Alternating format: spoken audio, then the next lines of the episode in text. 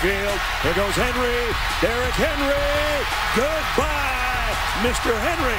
Touchdown.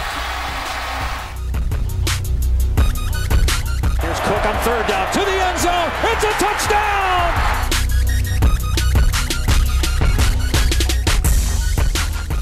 Radio Sam et US, le retour. Salut pour cette nouvelle émission consacrée à l'actualité du collège football. Les principaux enseignements de cette troisième semaine de saison régulière avec euh, ses temps forts, ses coups durs et ses résultats importants. Sans oublier le débat du jour euh, qui nous fera remonter le temps jusqu'en 2006 et la projection euh, vers une quatrième semaine déjà très attendue. Comme chaque semaine pour m'accompagner, Morgan Lagré, fondateur du site Blue Pennant. Salut Morgan. Salut Yellow, bonjour à tous. Tout est donc en place pour prendre euh, dès à présent la route pour les playoffs.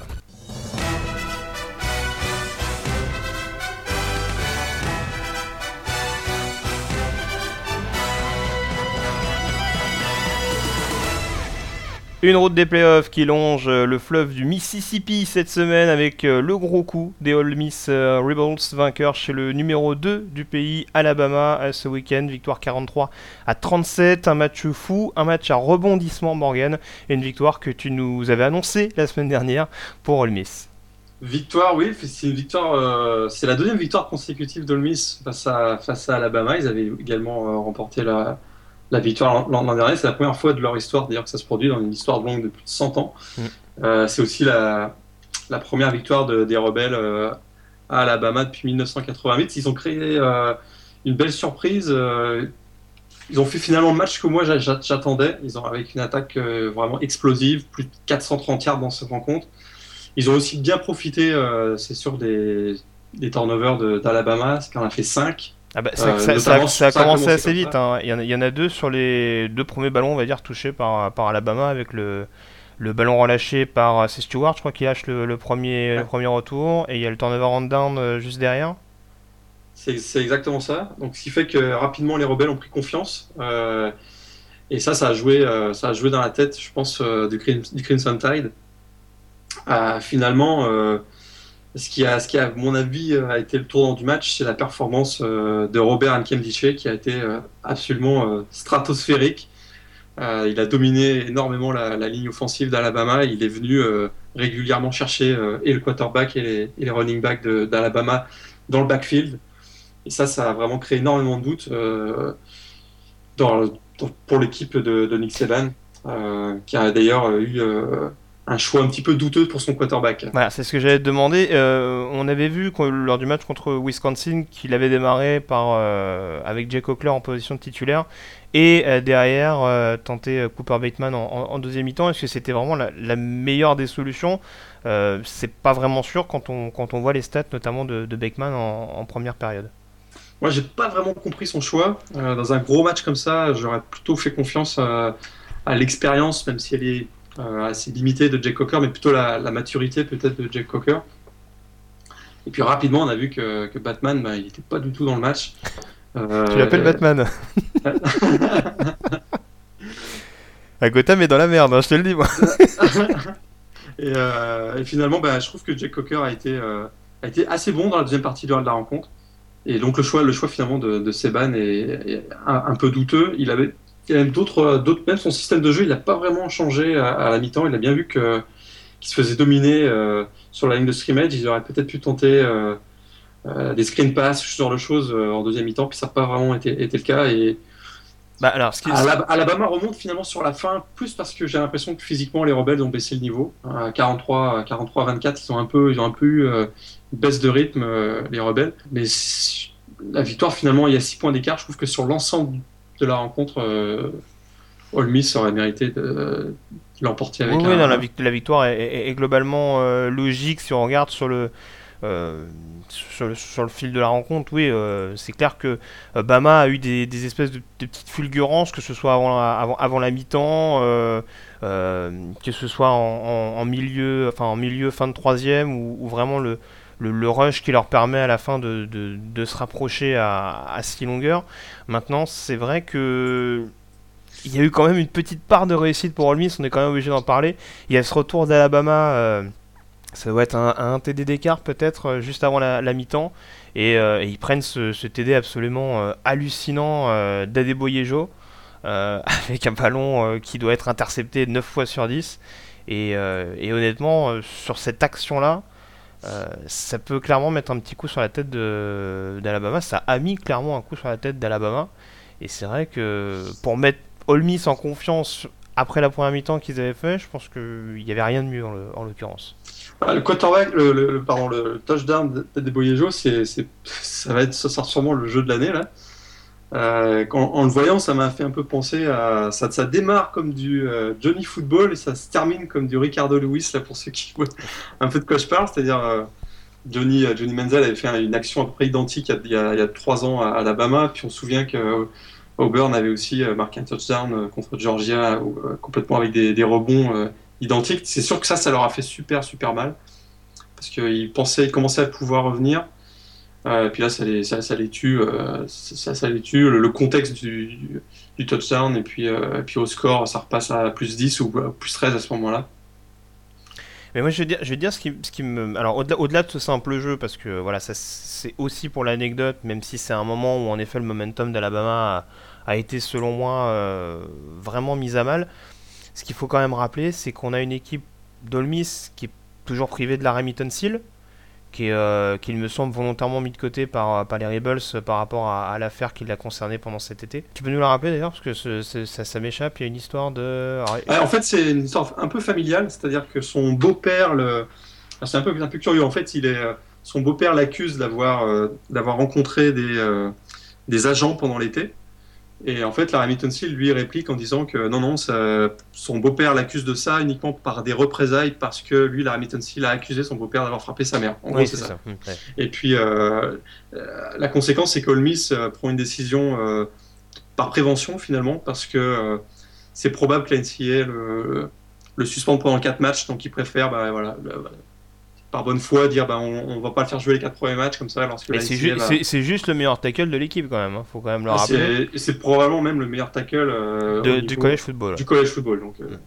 et il y, a un autre coup dur euh, qui est arrivé pendant le match c'est la blessure de Tony Conner il me semble le, safety qui est d'ailleurs out pendant un mois qui est out pendant un mois et on voit que malgré ses absences avec deux joueurs qui qui sont quand même des, des stars de cette équipe des Rebels qui peuvent même prétendre à éventuellement sait-on jamais un premier tour de draft l'année prochaine en, NFL, on voit que malgré ça, bah, Miss arrive à, tenir le coup. Il y, a une, autre donnée, je ne sais pas si toi tu partages cet avis-là, mais euh, j'ai l'impression que le jeu au sol est également beaucoup plus précieux que l'année dernière, où on a l'impression que... Alors ça s'était vu surtout sur la durée, mais on avait vu que le, jeu, l'impact des running backs avait, avait diminué, on va dire, au fil de la saison, et là en tout cas sur les premiers matchs, que ce soit... Euh, euh, Wilkins ou, Walton, c'est ça le deuxième euh, on voit qu'ils qu'ils sont vraiment capables de soulager Chad Kelly quand il y a besoin qu'il soit soulagé. Je partage pas tout à fait ce point de vue. Effectivement, il y a eu, il y a eu deux, trois, deux, trois big plays qui ont fait du bien. Mais de manière générale, j'ai quand même trouvé que, la, ligne, la ligne défensive, même le front seven d'Alabama, avait quand même bien, bien dominé le jeu au sol de d'Olmis. C'est vrai qu'il y, a eu, comme je le répète, il y a eu deux, trois, deux, trois petits jeux qui étaient intéressants. Euh, mais je dirais que c'est plutôt moi la performance de, de Chad Kelly qui m'a qui m'a impressionné. Pour lui, c'était son premier gros match finalement. Euh, il avait, on se souvient qu'il avait été viré de Clemson, il était passé par le junior collège, puis euh, pour lui c'est un peu une résurrection. Et euh, il a montré qu'il avait une excellente lecture de jeu, avec, avec 8 receveurs différents qui ont au moins une réception dans ce match-là. il, serait, il fait une performance qui, qui, va rester dans les mémoires de ce duel entre, entre Ole Miss et Alabama, et puis peut-être qu'il est en train de se glisser un petit peu parmi les, les candidats Westman. Euh, je dirais que c'est plutôt lui, sa performance qui m'a impressionné plus que celle du, jeu au sol d'Olmis finalement. Bon, en tout cas, reste à voir maintenant si ça va être euh, confirmé par, par Olmis. J'en parlais un petit peu euh, avec leur fin de saison très délicate l'année dernière. Pourtant, ils étaient montés, ils étaient montés en numéro 2 l'année dernière. Hein. C'est le, le week-end au Mississippi State, passe numéro 1. Euh, donc voilà, reste à, reste à confirmer euh, avec donc euh, certaines de ces absences. voilà. Il y en a beaucoup qui pointaient du doigt le fait que Bo Wallace l'année dernière pouvait être une problématique. Si Chad Kelly est meilleur, peut-être ouais, que ça peut avoir un impact sur, le reste de la saison. On voit que la, génération 2013, on se souvient que ça avait, eu, ça avait été une promotion de recrues exceptionnelle. Bah, elle arrive à maturité maintenant, c'est un peu ce qu'on disait la semaine dernière. Et ils ont prouvé pendant ce match-là qu'ils qu'il va falloir compter sur eux cette saison. Est-ce que, comme tu le disais, est-ce qu'ils vont, ils vont avoir le même trou, le même trou d'air qu'en fin de saison dernière Ça, on, ça, on va voir. Ils, joueront contre LSU, je crois, le 21 novembre, qui sera peut-être, qui sera peut-être la, la finale de la division Ouest.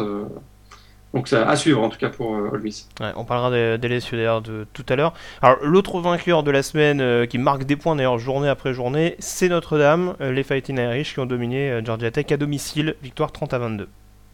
30 à 22, puis finalement le score reflète pas vraiment la domination, je trouve, des Fighting Irish qui met encore 30 à 7 à, 6 minutes de la fin. Pourtant, avant la rencontre, Georgia Tech qui était numéro 14 était favori des bookmakers. Notre-Dame était 8, 8e. Alors pourquoi favori? Bah, Tout simplement parce qu'on le rappelle, Notre-Dame euh, perd un titulaire à peu près euh, chaque semaine.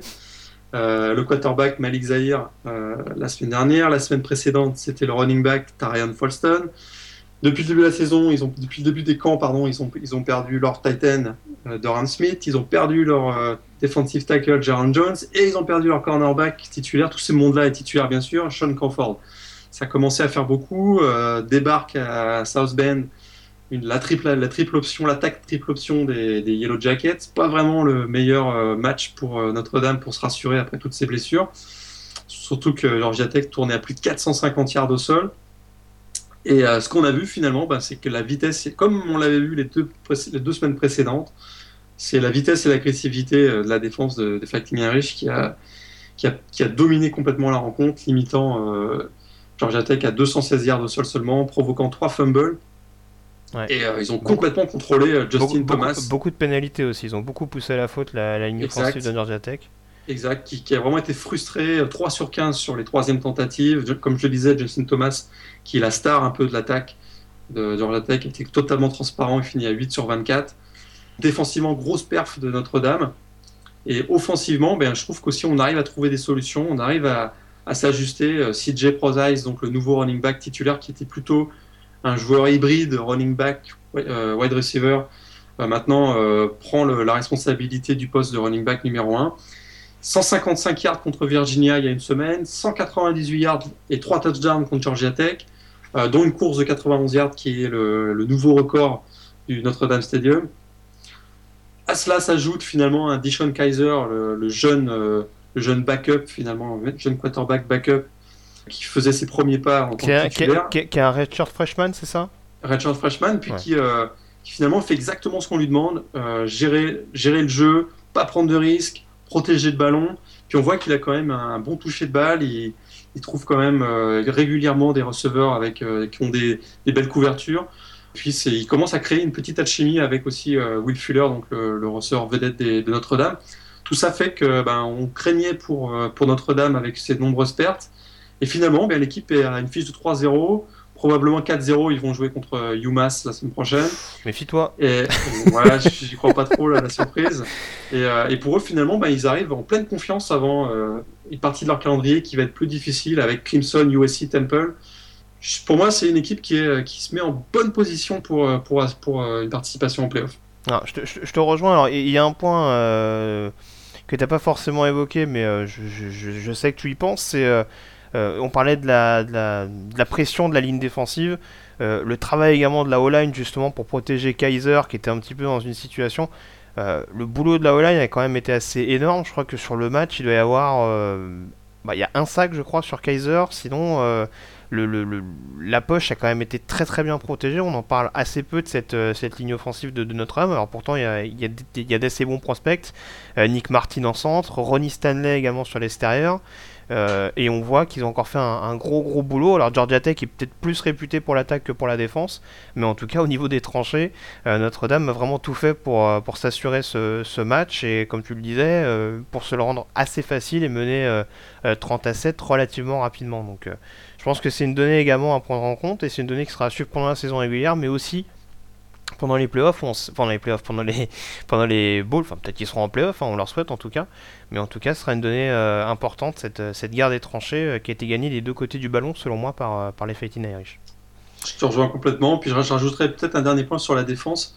on voit que c'est une, défense qui, avec notamment le, une ligne de linebacker qui est, qui redoutable, hein, Joe Smith qui, qui, fait encore 10 plaquages dans ce match, on a Jalen Smith qui est vraiment le leader de la défense et Et en fait, cette défense, elle a réussi, si on regarde, à, parfaitement s'adapter au style de jeu de l'adversaire. en première semaine, c'était la spread, la offense de Texas. Ensuite, contre Virginia, un style plutôt pro-style. Là, ils jouent contre une triple option. Et à chaque fois, ils ont été dominants. Et à chaque fois, ils ont été très agressifs. À chaque fois, ils ont réussi à, bien percuter dans le backfield adverse.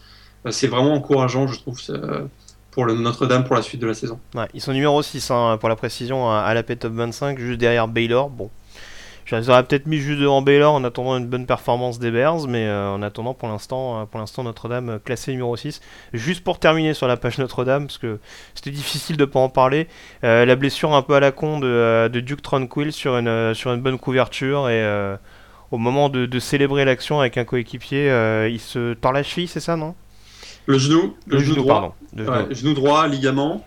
pour lui, c'est dur parce qu'il a eu la même blessure, le genou gauche l'année dernière pas dans la même euh, situation, mais, mais ça fait euh, les deux genoux, euh, deux genoux en, en, 12 mois, donc pour lui c'est un, un, peu dur et à la con, c'est le bon terme. Mais ça rejoint ce que tu disais, c'est que déjà il y a beaucoup d'absences et en plus tu perds un joueur dans ces, dans ces circonstances-là. Je crois que c'était déjà arrivé à Malcolm Mitchell, je crois, le receveur de Georgia, il y a une ou deux saisons. Il y a deux ans, hein. il y a deux ans. Et puis ça m'a aussi rappelé, je pense dans la NFL l'année dernière, il y a aussi un joueur qui a eu. Ouais, mais euh, je sais pas si, je sais pas si, alors je sais pas si c'est d'actualité, mais euh, je me demande s'il n'y a pas des programmes qui vont peut-être y réfléchir, à savoir à pénaliser des joueurs sur des, sur des blessures comme ça, parce que bon, de rien, il y, y, a des bourses qui sont quand même offertes à certains joueurs euh, pour qu'ils se retrouvent blessés de cette manière-là. Bon. Ouais, c'est un peu difficile parce que avec l'adrénaline du match, on réussit à ouais, bien sûr, un, big, un, big, play, on, est, on, veut, on veut célébrer avec son avec son coéquipier, puis c'est c'est vraiment, c'est vraiment une blessure à la con, comme bon, après, on peut pas tout, on peut pas tout maîtriser. Je, te, je, te, rejoins là-dessus. Euh, et Notre-Dame ont donc impressionné cette semaine. D'autres programmes ont un peu moins jubilé ce week-end. On en parle tout de suite avec les perdants de la semaine.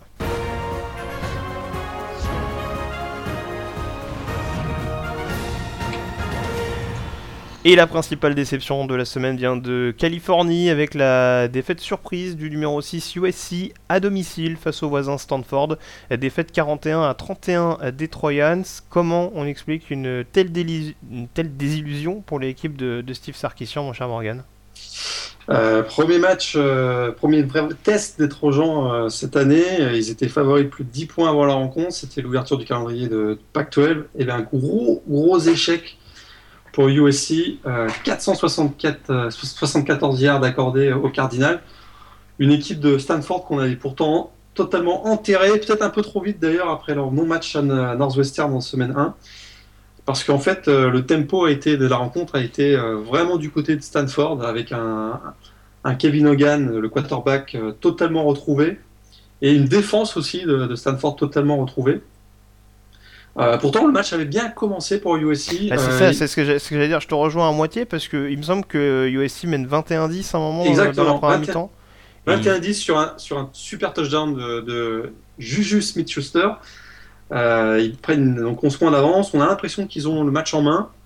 Et puis alors là, tout bascule en milieu de, de deuxième quart-temps. Deux touchdowns de Stanford qui, euh, qui rentre au vestiaire avec 3 points d'avance. USC reprend les, devants 28-24 en début de troisième. Et puis alors là, c'est euh, la, chute totale de la, de défense euh, de USC qui, ne parvient absolument pas à contrôler, comme je disais, le tempo de, Stanford. Deux touchdowns au sol de Raymond Wright, le, running back.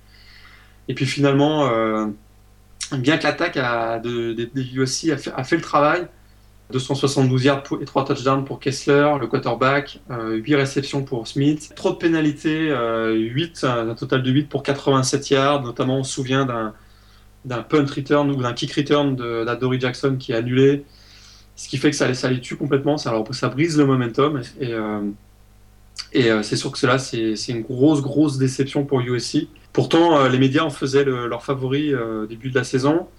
Ah, comme, chaque année j'ai envie de te dire. Ah, les 5-6 dernières années avec les, les, suspensions, les. Ouais, c'est pas faux, c'est pas faux. C'était bon, ils n'étaient pas tout à fait, euh, pas tout à fait dans le dans le buzz pour le pour le titre. Mais en fait, on se posait quand même pas mal de questions sur cette équipe de USC avant la avant la saison. Est-ce que euh, Cody Kessler allait être capable d'être dominant dans les matchs importants? On se demandait aussi euh, le niveau de la liste de, scrimmage des deux côtés du ballon. On savait qu'il y avait le départ de Leonard Williams. Bah voilà, euh, voilà, alors justement, moi la question elle est là parce que moi ce que j'ai vraiment ressenti sur ce match-là, c'est que il y a vraiment un déficit en, termes de pass rush. On sait que l'année dernière, Leonard Williams, même, même sur des matchs où il était blessé, avait un impact énorme. Est-ce qu'il n'était pas l'arbre qui cachait la forêt justement? Est-ce que derrière on se rend pas compte qu'il y a un manque de talent sur cette, sur cette ligne défensive de, USC ah, Je pense que c'est la jeunesse. Euh, c'est la jeunesse. Puis ils ont, ils ont peut-être pris un petit peu de haut aussi Stanford. Hein. Ils se sont dit, euh, ouais, on joue à domicile, Stanford, ils se sont sont fait taper dans le stade en première semaine. Et puis finalement, bah, comme je le disais, ils se sont trouvés un peu euh, acculés avec le, par les attaques frontales de Stanford qui vraiment a avait beaucoup plus de dynamisme que les semaines précédentes. Puis euh, là, la jeunesse fait que la jeunesse de USC a fait qu'ils n'ont pas réussi à, reprendre le momentum. Et, euh, finalement, euh, oui, ils ont saqué, ils ont saqué quand même trois fois Kevin Hogan pendant la rencontre. Mais par contre, le pass rush s'est totalement évaporé sur la fin de la rencontre. Ça, dans les moments critiques, ça pour eux, ça a été, ça a été très très coûteux. Ouais, et on parle des moments critiques. Il faut saluer également. Alors, je sais pas s'il faut plus, faut plus saluer le jeu de Stanford ou on va dire critiquer ou en tout cas constater euh, les dégâts côté, côté USC. Mais il y, a un, il y a un ball control en tout cas de la part du Cardino dans le quatrième carton qui est, euh, qui est, excellent avec un ballon qui est conservé je crois au moins 6 minutes avant de, avant de marquer le field goal qui leur permet de prendre, euh, de prendre plus 10. Donc là-dessus également ça a été un point où Stanford a, a vraiment on va dire donné la leçon à, à, USC. Et puis peut-être un point, tu parlais tout à l'heure de l'attaque et mine de rien des bonnes stats de, Kessler. Alors c'est vrai qu'en dehors de Juju Smith, euh, les connexions étaient peut-être pas euh, automatiques. Et il y a un point sur lequel, mais c'est quelque chose qui qui, qui est pas pas uniquement lié au match de Stanford. J'ai l'impression que sur troisième tentative, euh, les Troyans sont ont un peu plus de déchets. Et je pense que c'est une, donnée à, rapidement corriger de la part de, Steve Sarkisian et, de USC. On a l'impression que sur le jeu profond, ils sont, ils sont vraiment injouables comme souvent comme souvent ces dernières années, que ce soit avec des joueurs comme Lee, comme Agolor, comme Smith, euh, cette année, ils, sont vraiment euh, dominants, ou en tout cas très dangereux dans ce secteur-là. Sur des troisièmes tentatives un petit peu plus couperées, j'ai l'impression que c'est un secteur à corriger. Effectivement, effectivement, il va falloir qu'il y ait un ou deux receveurs qui, qui viennent apporter, euh, qui viennent apporter de l'aide. On pense à Steve Mitchell, Steven Mitchell, qui pourrait peut-être jouer ce rôle-là, mais je te rejoins, je te rejoins complètement. Puis en fait, c'est une grosse déception pour les Trojans. Puis on commence à pointer du doigt le, le head coach alcoolique euh, Steve Sarkisian. Euh, il avait l'air sobre hein, ce week-end. Hein. Il avait l'air sobre, mais on va peut-être lui conseiller d'aller voir un petit coup parce que, écoute, euh, l'année dernière, on lui avait un petit peu pardonné les défaites contre Arizona State, Utah, UCLA. Là, il démarre la saison avec une controverse. ils prennent une défaite à domicile contre Stanford. La semaine prochaine à Arizona State, mm. il joue peut-être sa tête là. Je pense aussi, ouais. Ça va être, euh, ça va être un match euh, euh On se rappelle qu'Arizona State avait battu les Trojans justement l'année dernière euh, sur un touchdown à la dernière minute de, de Jalen Strong. Un, touchdown sur un Hail Mary. Oui. c'est complètement fou. Complètement fou. Donc ça vaudra, ça vaudra le coup d'œil. Il y aura quelques petites confrontations intéressantes d'ailleurs sur la, dans la Pac-12 ce week-end. On en reparlera en, fin de, en fin de podcast. Et puis justement, tant qu'on parle de la conférence Pac-12, l'autre perdant de la semaine selon moi, c'est BYU qui avait l'occasion de frapper un grand coup sur le terrain du UCLA et euh, qui s'incline de très peu euh, chez les Bruins, défaite 24 euh, à, 23, avec pourtant un, gros début de match de la part des Cougars. Excellent début de match, ils ont, ils ont vraiment complètement renversé l'attaque de, UCLA, notamment mis en grande difficulté le trou freshman Josh Rosen qui fait trois interceptions en première mi-temps. Et là, on se dit qu'à ce moment-là, que les Cougars, ben, ils sont c'est pas c'est pas c'est une équipe qui va qui va qui va déranger beaucoup d'autres programmes cette saison. Et puis finalement, ils ont un peu baissé de rythme euh, en, deuxième mi-temps, euh, laissant UCLA reprendre confiance. Et, euh, et puis finalement, bah, c'est ils n'ont pas réussi à contrôler Paul Perkins, le, running back des, des Browns, hein, qui finit avec plus de 200 yards et un touchdown c'est vrai que pour eux, pour BYU, ça aurait été, euh, ça aurait été vraiment une victoire, euh, une superbe victoire qui les aurait euh, mis dans une situation où ils seraient rentrés dans les discussions pour éventuellement une place en playoff. Parce que ils ont un match à Michigan la semaine prochaine. Ensuite, ils peuvent, leur calendrier baisse un petit peu, mais en tout cas, ils, perdent Tesson In le première semaine, leur quarterback titulaire. Il y a Tanner Mangum qui fait de la magie pendant deux matchs. Euh, et puis là, il semblait dominer vraiment UCLA. Euh, et puis finalement, bah, ils, repartent avec une défaite 24-23. C'est vrai que pour eux, c'est, dur parce qu'ils avaient fait un, bon boulot pendant, un peu plus de deux, de Ouais, après, je les mets dans les perdants de la semaine, mais C'est vrai que ça a relativisé. Il y a, une défaite d'un point contre un bon programme du Power 5, même si ça restera. À, même, si, cette défaite restera, on va dire, dépendante de la suite des événements pour, pour UCLA, à commencer ce week-end, parce qu'il me semble qu'il y a un petit déplacement du côté d'Arizona. Et euh, donc, euh, donc voilà, si BYU par exemple euh, marque, marque le coup le week-end prochain en, gagnant de manière convaincante à Michigan, on pourra toujours considérer BYU comme un candidat ne serait-ce que pour un bol majeur. Mais c'est vrai que cette défaite-là, gagner ses trois premières semaines contre Nebraska, même si les Cornhuskers sont en chantier, contre, Boise State qui a gagné un bol majeur l'année dernière et sur le terrain du UCLA, ça aurait fait quand même un, CV intéressant pour les joueurs de, Bronco Mendenhall. Mais euh, bon, je suis pas sûr que ça remette totalement en cause euh, leur saison, euh, cette défaite 24 à, 23. Tu voulais rajouter autre chose, Morgan, on peut passer désormais au débat du jour? On peut peut-être finir pour dire ah, un tout petit mot pour Ohio State, qui est pas le perdant de la semaine, mais pas loin. ah bah attends, on va en parler tout de suite d'Ohio State. Tu veux aller trop vite? On en parle tout de suite pour le débat du jour.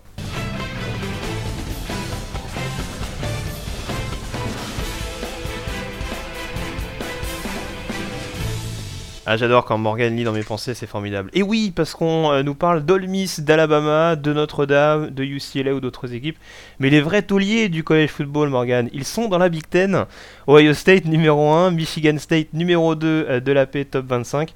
Vous l'aurez compris, c'est du second degré, mais c'est une première pour euh, la Big Ten depuis 2006. Avec déjà à l'époque les Buckeyes qui étaient numéro 1. C'était Michigan qui était numéro 2 à l'époque, avant l'avant-dernier euh, Game of the Century, euh, celui qui avait précédé le, Alabama LSU de, 2011. Alors, question volontairement provoque, euh, mon cher Morgan, est-ce que la Big Ten est la meilleure conférence du Power 5 au vu de ce ranking? Eh bien, on peut se poser la question. Comme tu le dis, Ohio State premier, Michigan State deuxième, Ohio State champion en titre, Michigan State qui a, qui a battu Oregon finalement, le seul match entre programmes du, du, du top 10 cette saison. Northwestern qui bat Stanford en première semaine. Si on fait un petit retour sur l'année dernière, on a une fiche de 2-2 face aux équipes, face au programme de la SEC lors de la saison des Bowls. Tout est au beau fixe pour la Big Ten. Eh bien, pas vraiment. Parce que, à part Ohio State et Michigan State qui fait finalement un écran de fumée derrière, c'est la médiocrité, un océan de médiocrité. on va pas, on va pas se mentir. Euh, des programmes historiques comme euh, Michigan ou Penn State sont certes en, reconstruction, mais on a quand même l'impression qu'ils sont à des années-lumière de l'élite. Et puis, euh, on pourrait parler de Wisconsin en disant que c'est solide, ils sortent un running back chaque année, mais on n'oublie pas qu'ils ont pris un 59-0 en, finale de la conférence l'année dernière. Puis derrière, bah, on, a des, on a des facs qui sont, qui sont avant tout des facs de basket. On pense à Indiana, Illinois, Purdue. Et on va pas se cacher, tout ça c'est horrible même si on a une petite pensée pour, pour Anthony Mangou. Euh, Maryland euh, et Rutgers qui ont fait leur entrée l'année dernière, c'est un petit peu difficile. On va pas se cacher que c'est le bordel à, Rutgers, on en a parlé. oui, d'ailleurs, d'ailleurs, ce que tu nous avais annoncé est arrivé, parce qu'on a, on a eu ah trois matchs de suspension pour euh, Flood. Ouais, ouais, trois matchs de suspension. Et il a été remplacé euh, par Norris Wilson, je crois, qui était un de ses assistants. Un de ses assistants, tout à fait. Puis pour Minnesota, on trouve que c'est encore un peu juste. Euh, même s'ils ont fait quelques belles perfs. Mais là, le week-end dernier, ils gagnent de justesse contre Kent State. Non, on peut pas dire que la Big Ten euh, soit la meilleure conférence du college football actuellement. Alors, tu, tu, tu, voulais parler tout à l'heure d'Ohio State qui a en effet euh, remporté un, succès assez étriqué à domicile contre Northern Illinois. Alors, on, parlait de la semaine dernière de leur victoire contre Hawaii, une victoire assez large, même si le contenu n'avait pas été excellent. là, c'est au niveau du ça s'est beaucoup plus ressenti. Victoire donc 20 euh, à 13 avec une euh, prestation euh, assez indigeste de la part des, deux quarterbacks des, Buckeyes. Deux quarterbacks en grande difficulté, puis on s'aperçoit que maintenant le choix d'Urban Meyer de les mettre un peu en concurrence, puis de dire je vais faire mon choix en cours de saison, bah, ça a peut-être été une très très très mauvaise idée. Parce que du coup, il met énormément de pression sur Carlen Jones, qui à peu près à chaque snap, il a l'impression qu'il joue sa place au sein de l'attaque. Et puis derrière, Barrett, euh, JT Barrett, à mon avis, a été très très très déçu de ne pas être euh, choisi comme quarterback titulaire. Il a peut-être pas autant la motivation, ou en tout cas il est un peu brisé dans son, dans son élan par rapport à l'année dernière. On se retrouve donc avec deux quarterbacks qui sont pas en confiance. Je, on a l'impression qu'ils ont perdu un peu leur identité offensive et, défensive.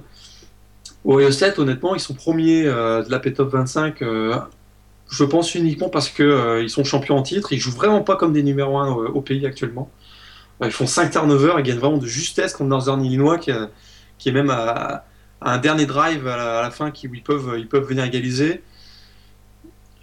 Pour l'instant, je suis vraiment pas convaincu par US 7 et je trouve que leur, place de numéro 1 est, vraiment contestable actuellement. Bah, c'est ça, je pense qu'on s'appuie énormément sur du, sur du potentiel encore à, à State. Alors, pour le coup, statistiquement parlant, euh, Ezekiel Elliott, par exemple, euh, fait son match. Euh, Défensivement, euh, ça pourrait être mieux, mais euh, bon, c'est aussi un petit peu ce qu'il est saut avec cette interception de, de Darren Lee, qui est un peu offerte hein, par, euh, par Drew Hale, le, quarterback de, de Northern Illinois, mais... Bah, il est sous pression, il est vraiment sous pression. Il y a un beau travail du, du front. Oui, mais je pense qu'il peut, je pense qu'il peut la mettre ailleurs que sur cette espèce de bubble où, où, en gros il essaye un peu de se débarrasser du ballon. Donc, mais voilà, bon, on voit que le, la défense, sans être extraordinaire, arrive quand même à faire des, grosses actions. Et c'est vrai que, mine de rien, quand tu regardes le calendrier d'Ohio State, euh, c'est difficile de trouver un, gros cadre. T'as Western Michigan, Indiana, Maryland, Penn State à la maison. Euh, enfin, Rutgers, Minnesota, enfin même en gagnant ces matchs-là, euh, est-ce qu'on pourra vraiment statuer sur le fait qu'Ohio State est un, est un numéro 1 vraiment crédible? C'est pas sûr du tout. Donc Florida State l'année dernière a été tensé pour les, pour les mêmes raisons. Donc n'y a pas de raison qu'Ohio State, au, fil de la saison, soit pas, soit pas dans le même cas. Ce qui est fou, c'est que c'est le cas pour les deux programmes qui sont actuellement aux deux premières places du classement. C'est que Ohio State et Michigan State, jusqu'à leur match euh, du 21 novembre prochain, ils, ils, affrontent aucune équipe actuellement classée dans le top 25. Ce qui fait qu'ils vont probablement se retrouver avec une fiche invaincue au moment de leur, de leur opposition.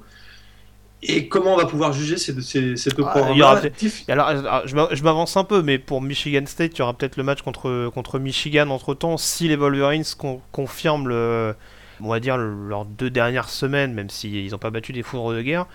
Mais c'est vrai que pour le coup, enfin, pour le coup, Ohio State, euh, j'ai du mal à voir qui serait classé parmi les équipes que, que j'ai nommées. Mais c'est vrai qu'en termes de référence pour les, pour les deux premiers, c'est un peu, ça fait un peu léger. Donc, euh, donc on va voir. On rappelle que la fiche euh, entre Ohio State et, Michigan State est prévue le 21 novembre du côté de, Columbus. En tout cas, pour, pour beaucoup actuellement, c'est un peu, c'est un peu Ole Miss qui fait vraiment office de, numéro 1 euh, moral, on va dire. Mais ça revient un peu à ce que je disais tout à l'heure avec Baylor. C'est vrai qu'il y a des équipes qui restent toujours classées parce qu'on n'ose pas trop les, les descendre de manière exagérée. Mais les faits d'armes sont pas, sont pas extraordinaires, donc ce, ce sera sûr. C'est un, peu le cas pour, c'est un peu le cas pour TCU également, qui ouais. bah, du coup, oui, parce a, rien, a rien fait, puis on les voit, on, les voit en haut du classement. Euh, moi, je trouve qu'ils jouent pas comme une équipe du top 5 actuellement. TCU, mm. j'ai. Là, ils vont affronter Texas Tech le week-end prochain. Ouais, chez les, Red, Raiders d'ailleurs. Hein. Ouais, j'ai vraiment hâte de voir ce match-là pour voir ce qui est. Notamment la défense. On parlait beaucoup de Notre-Dame qui perd, on parlait de Notre-Dame qui perd beaucoup de, joueurs, mais TCU c'est pas mal dans le genre aussi. Hein. Ouais, il y a une hécatombe. Ouais, c'est un peu l'hécatombe. Donc euh, en tout cas, ce sera, ce sera à suivre euh, ce que va donner la Big Ten cette saison. Mais euh, ouais, bon, c'est vrai que, comme tu le disais déjà, au-delà de ces deux premiers programmes, c'est pas, c'est pas la folie. Et en plus, quand on y regarde de plus près, c'est pas, pas forcément ce qui est le plus rassurant. On, a hâte que Michigan et Penn State reviennent parmi, le, parmi l'élite pour avoir enfin des gros gros duels de, de Big Ten. On passe aux autres résultats pour cette semaine en college football.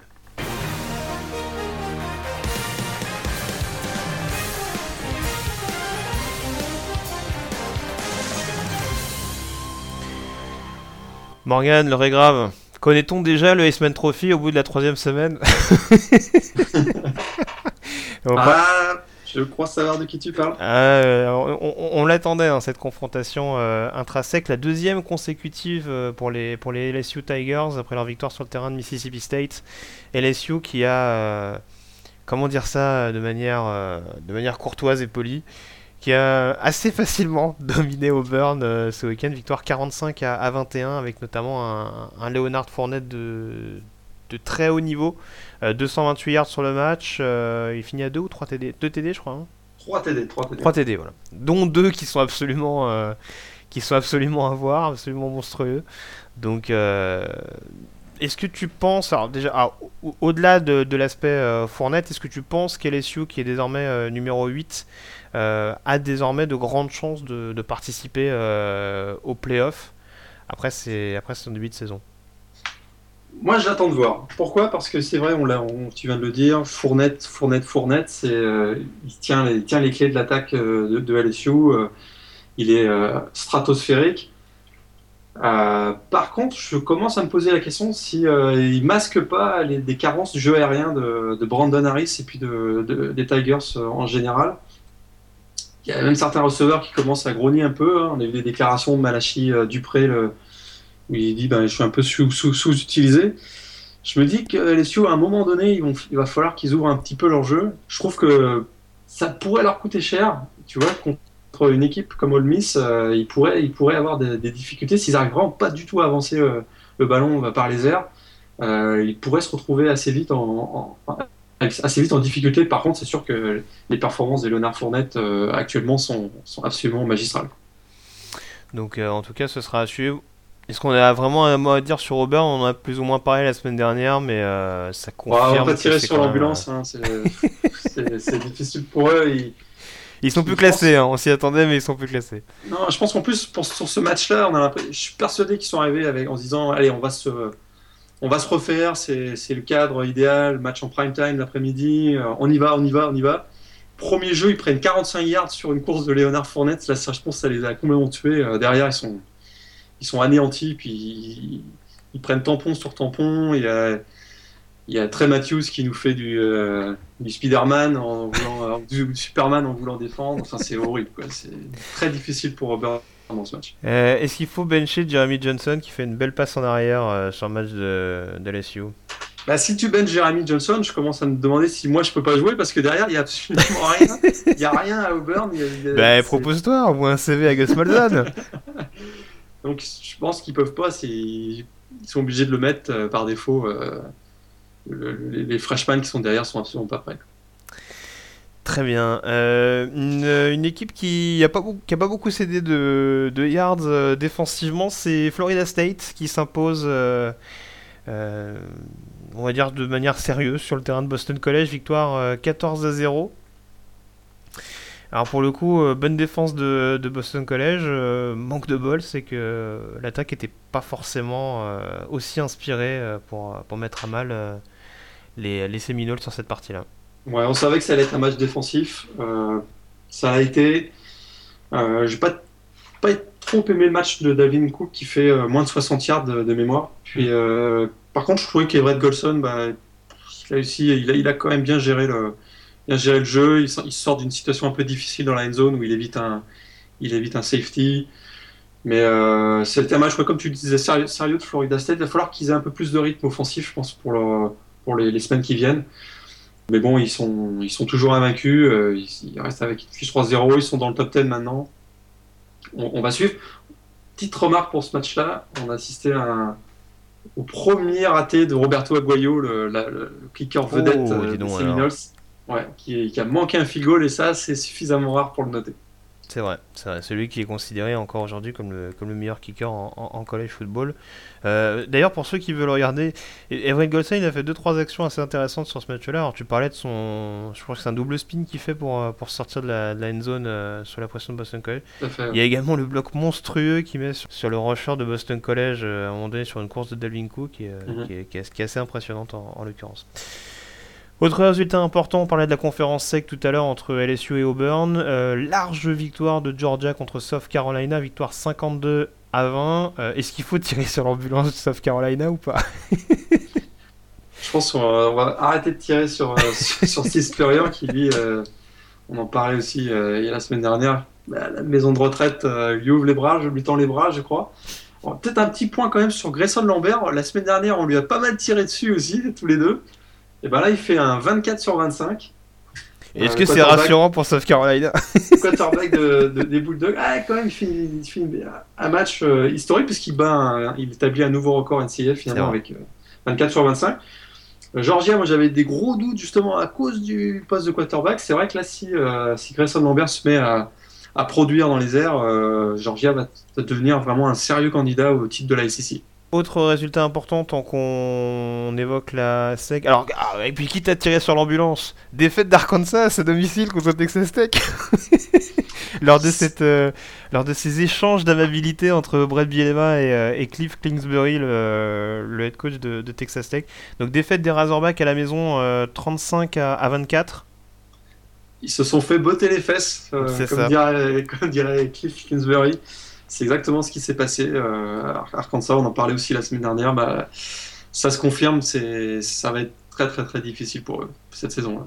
C'est une saison gâchée. pourtant, on les faisait, on les faisait partie des un peu des, challengers pour la SEC West. Là, je pense que c'est terminé pour eux. Ouais, je pense également. Et puis pour terminer sur les résultats importants concernant euh, la SEC, un programme qui qui fait pas trop de bruit mais euh, qui se distingue quand même, c'est Florida, euh, vainqueur encore une fois, notamment grâce à sa défense, vainqueur sur le terrain de Kentucky, 14 à 9. Oui, on en parlera peut-être un petit peu tout à l'heure pour le match à suivre la semaine prochaine, mais les Gators, effectivement, ils n'avaient pas fait trouver leur quarterback entre, entre Traun Harris pardon, et euh, Will Greer. Finalement, euh, Will Greer semble se détacher un petit peu.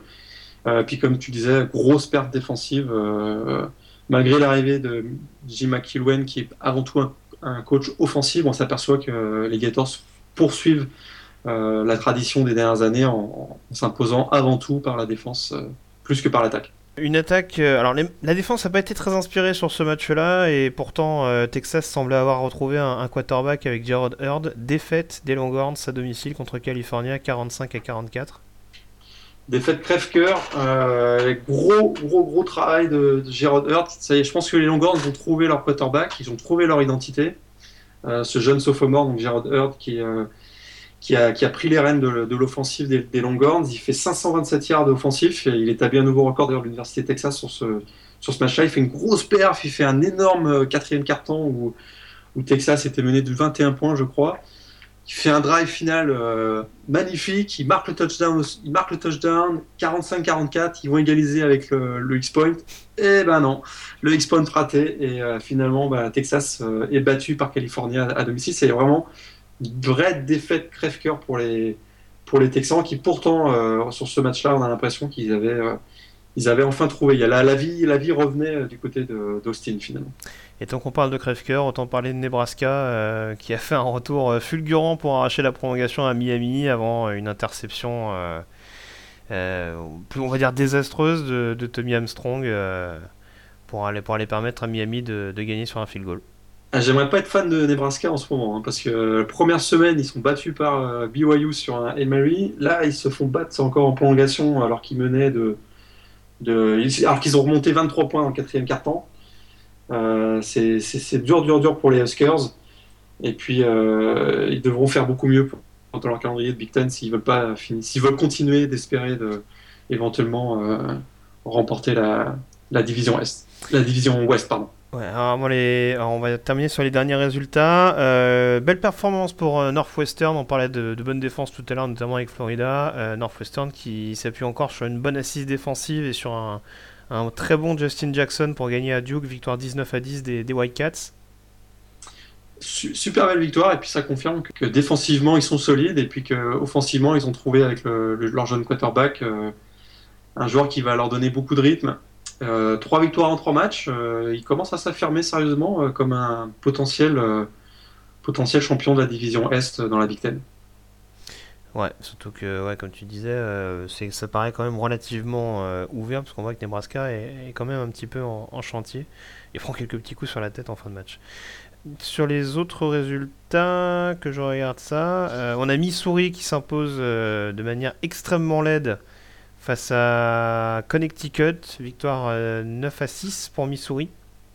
Ah, si vous êtes dépressif en ce moment, là, ne regardez pas le match. Hein. Ça, je vous, le conseille. C'est, c'est, très, très, très difficile à regarder. Euh, ça finit par contre par un énorme jeu, un espèce de fake field goal euh, complètement, complètement loupé et intercepté. Puis finalement, Missouri l'emporte 9-6.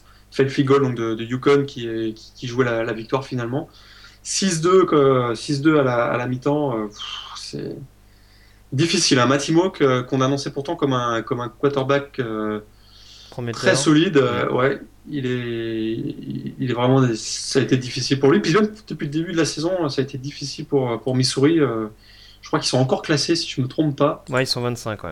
Ouais, ben. le problème avec Missouri, c'est toujours la même chose, c'est qu'ils commencent mal et ils finissent bien. Donc après, c'est toujours. bon, je suis pas sûr que ça va être tout le temps comme ça que ça va se passer parce que ça, ça, va peut-être pas toujours se prendre les pieds dans le tapis chez les autres équipes de la division Est, mais. Parce que ouais, à l'Est, on, on, parlait de Georgia tout à l'heure, on a parlé un, petit mot de Florida, Tennessee qui est toujours là. Je pense que pour mes souris cette année, ils vont, ça va être difficile de conserver leur, titre de champion de, l'Est. les équipes qui sont passées ric contre des programmes euh, présumés plus faibles, on a euh, Virginia qui arrache un succès contre William and Mary. On a surtout Kansas State qui a besoin d'une prolongation pour battre Louisiana Tech à la maison. Ça, c'est, trois, euh, trois, prolongations. Hein. Ouais, trois prolongations. Donc, euh, et puis, ça, c'est un petit peu le, résultat crève-cœur pour moi, vu la preview euh, de la saison. C'est la défaite de Western Kentucky à Indiana. victoire des Oilers 38 à, 35 avec une arrivée assez intéressante de Jordan Howard, le, transfert de, de UAB qui, qui a l'air de, bien prendre la suite de, Tevin Coleman. Et qui c'est le meilleur coureur de, c'est le meilleur coureur au pays actuellement. Il est numéro 1, il fait 4, 507 yards, 507 yards actuellement en, 3 matchs, solide. C'est bien Kevin. On avait recruté Kevin Wilson pour euh, surtout pour pour, pour euh, on va dire pour trouver des bons QB. Euh, bon, bah, il arrive à trouver des bons running, c'est déjà ça, on va s'en contenter. Puis le dernier résultat, forcément, on est obligé d'en parler, on va dire, c'est la défaite de Purdue à domicile contre Virginia Tech. Large défaite 51 à 24 je crois. Avec pourtant Purdue qui était, pendant, qui était, qui était au contact pendant un, long moment et qui, euh, qui craque complètement dans en deuxième mi-temps. Avec notamment Austin Appleby qui est, qui est benché en cours de route.